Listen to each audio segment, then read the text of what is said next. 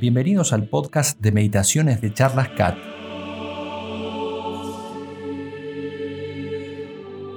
La meditación católica consiste simplemente en hablar amistosamente con Dios.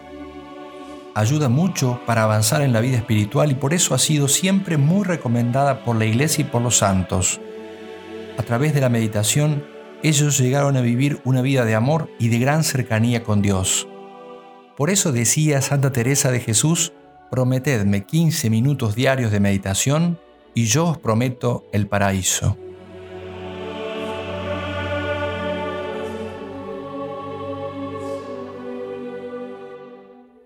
Oración para antes de comenzar la meditación.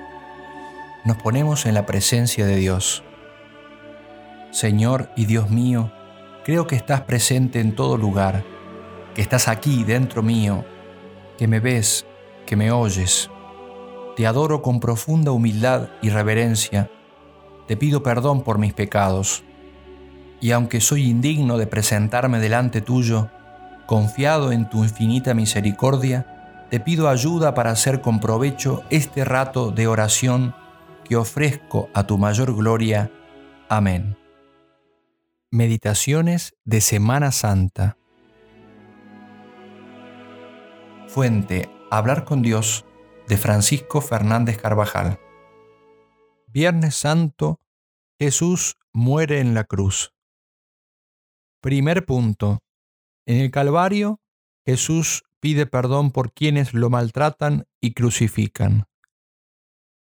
Jesús es clavado en la cruz y canta la liturgia, dulces clavos, dulce árbol donde la vida empieza.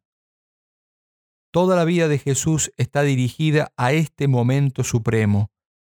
Ahora apenas logra llegar jadeante y exhausto a la cima de aquel pequeño altozano llamado lugar de la calavera. Enseguida lo tienden sobre el suelo y comienzan a clavarlo en el madero. Introducen los hierros primero en las manos, con desgarro de nervios y carne. Luego es izado hasta quedar erguido sobre el palo vertical que está fijo en el suelo. A continuación, le clavan los pies. María, su madre, contempla toda la escena. El Señor está firmemente clavado en la cruz. Había esperado en ella muchos años y aquel día se iba a cumplir su deseo de redimir a los hombres lo que hasta él había sido un instrumento infame y deshonroso, se convertía en árbol de vida y escalera de gloria.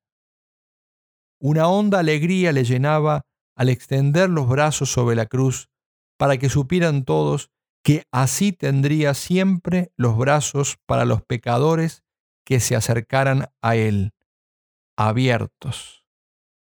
Vio y eso lo llenó de alegría cómo iba a ser amada y adorada la cruz, porque Él iba a morir en ella. Vio a los mártires que por su amor y por defender la verdad iban a padecer un martirio semejante. Vio el amor de sus amigos, vio sus lágrimas ante la cruz, vio el triunfo y la victoria que alcanzarían los cristianos con el arma de la cruz, vio los grandes milagros que con la señal de la cruz se iban a hacer a lo largo del mundo. Vio tantos hombres que con su vida iban a ser santos porque supieron morir como Él y vencieron al pecado. Contempló tantas veces cómo nosotros íbamos a besar un crucifijo, nuestro recomenzar en tantas ocasiones. Jesús está elevado en la cruz. A su alrededor hay un espectáculo desolador. Algunos pasan y lo injurian. Los príncipes de los sacerdotes, más hirientes y mordaces, se burlan. Y otros, indiferentes, miran el acontecimiento. Muchos de los allí presentes lo habían visto bendecir e incluso hacer milagros. No hay reproches en los ojos de Jesús, solo piedad y compasión. Le ofrecen vino con mirra. Dad licor a los miserables y vino a los afligidos, que bebiendo olviden su miseria y no se acuerden más de sus dolores. Era costumbre reservar estos gestos humanitarios con los condenados.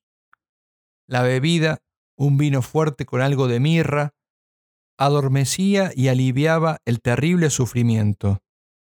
El Señor lo probó por gratitud al que se lo ofrecía, pero no quiso tomarlo, para apurar el cáliz del dolor. ¿Por qué tanto padecimiento? se pregunta San Agustín, y responde, todo lo que padeció es el precio de nuestro rescate.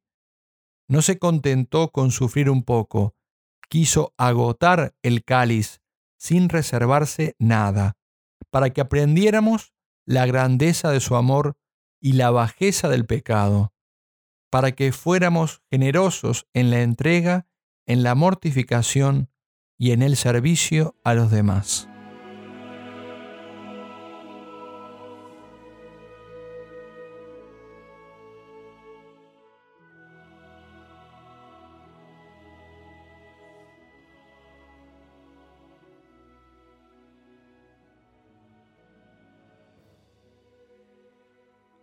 Segundo punto.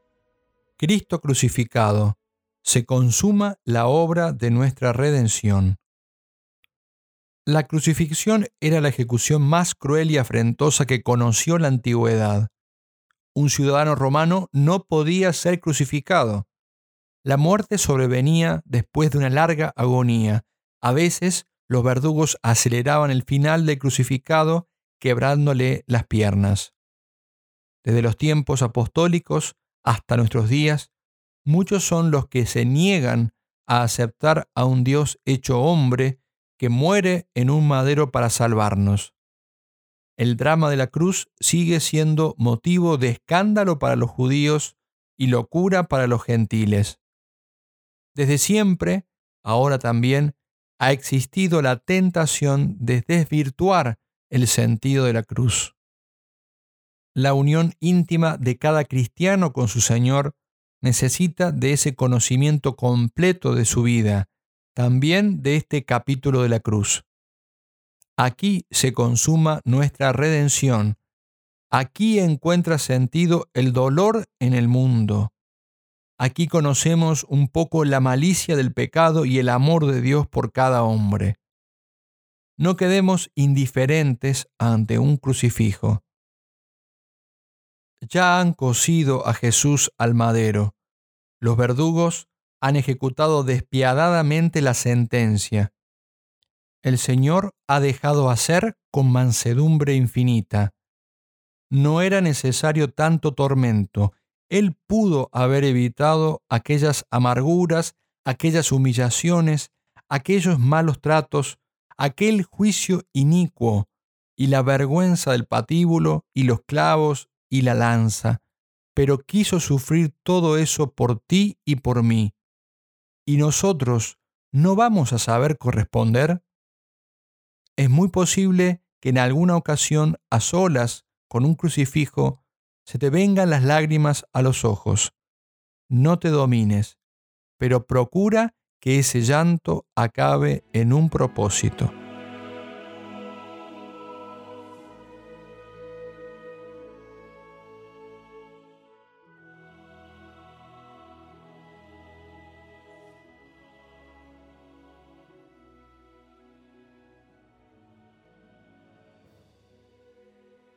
Tercer punto. Jesús nos da a su madre como madre nuestra, los frutos de la cruz, el buen ladrón. Los frutos de la cruz no se hicieron esperar. Uno de los ladrones, después de reconocer sus pecados, se dirige a Jesús. Señor, acuérdate de mí cuando estés en tu reino le habla con la confianza que le otorga el ser compañero de suplicio. Seguramente habría oído hablar antes de Cristo, de su vida, de sus milagros. Ahora ha coincidido con él en los momentos en que parece estar oculta su divinidad. Pero ha visto su comportamiento desde que emprendieron la marcha hacia el Calvario. Su silencio que impresiona, su mirar lleno de compasión ante las gentes, su majestad grande en medio de tanto cansancio y de tanto dolor. Estas palabras que ahora pronuncia no son improvisadas, expresan el resultado final de un proceso que se inició en su interior desde el momento en que se unió a Jesús.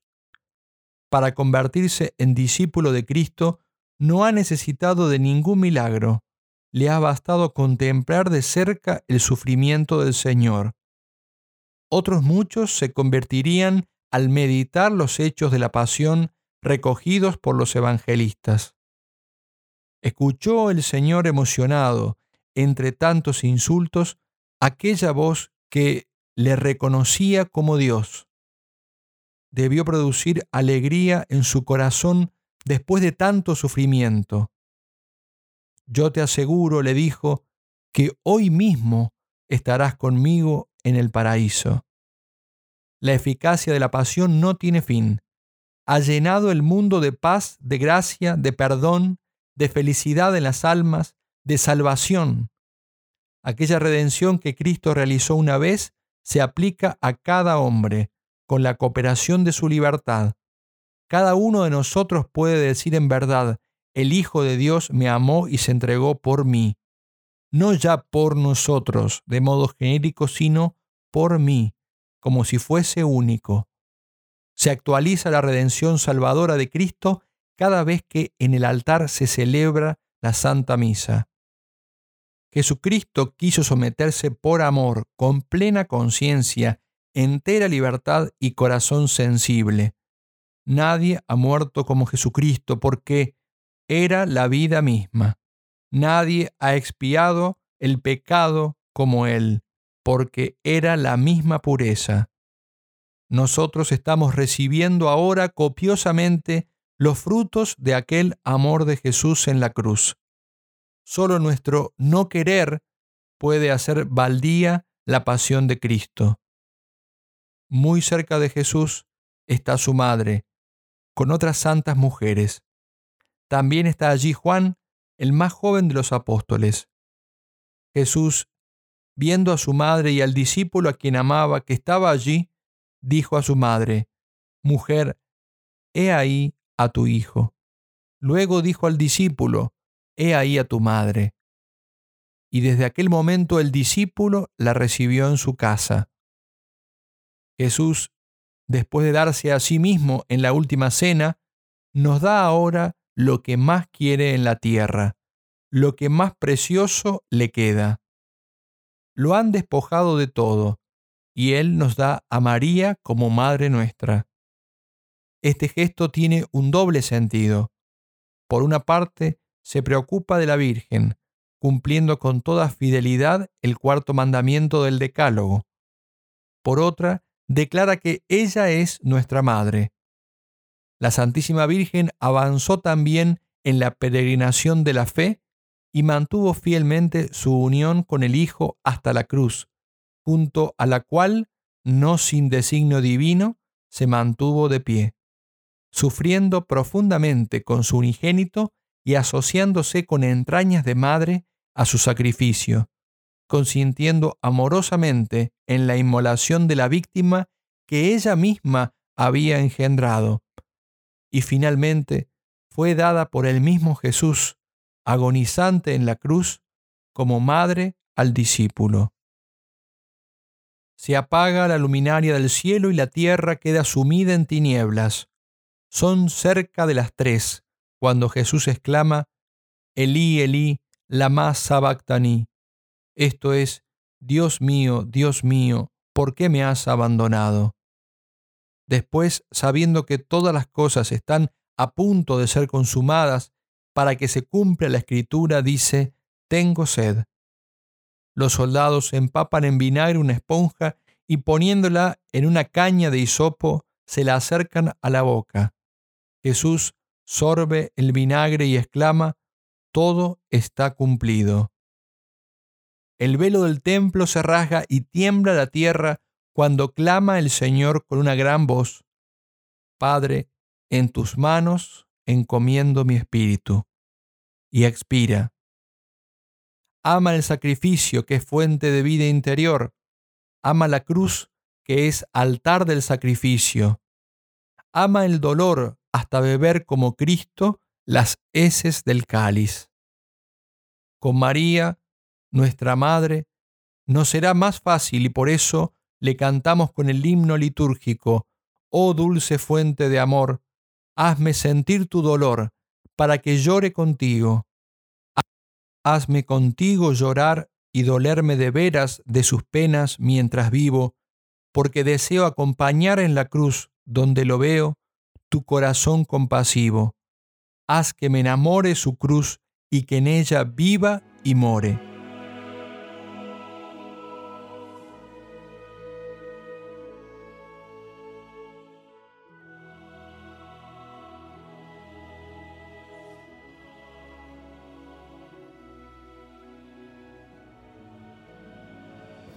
Oración para concluir la meditación. Señor y Dios mío, te doy gracias por los buenos pensamientos, afectos y propósitos que me has inspirado en este rato de oración. Te los ofrezco a tu mayor gloria y te pido gracia eficaz para ponerlos en práctica, que pueda cumplir en todas las cosas tu santa voluntad. Amén.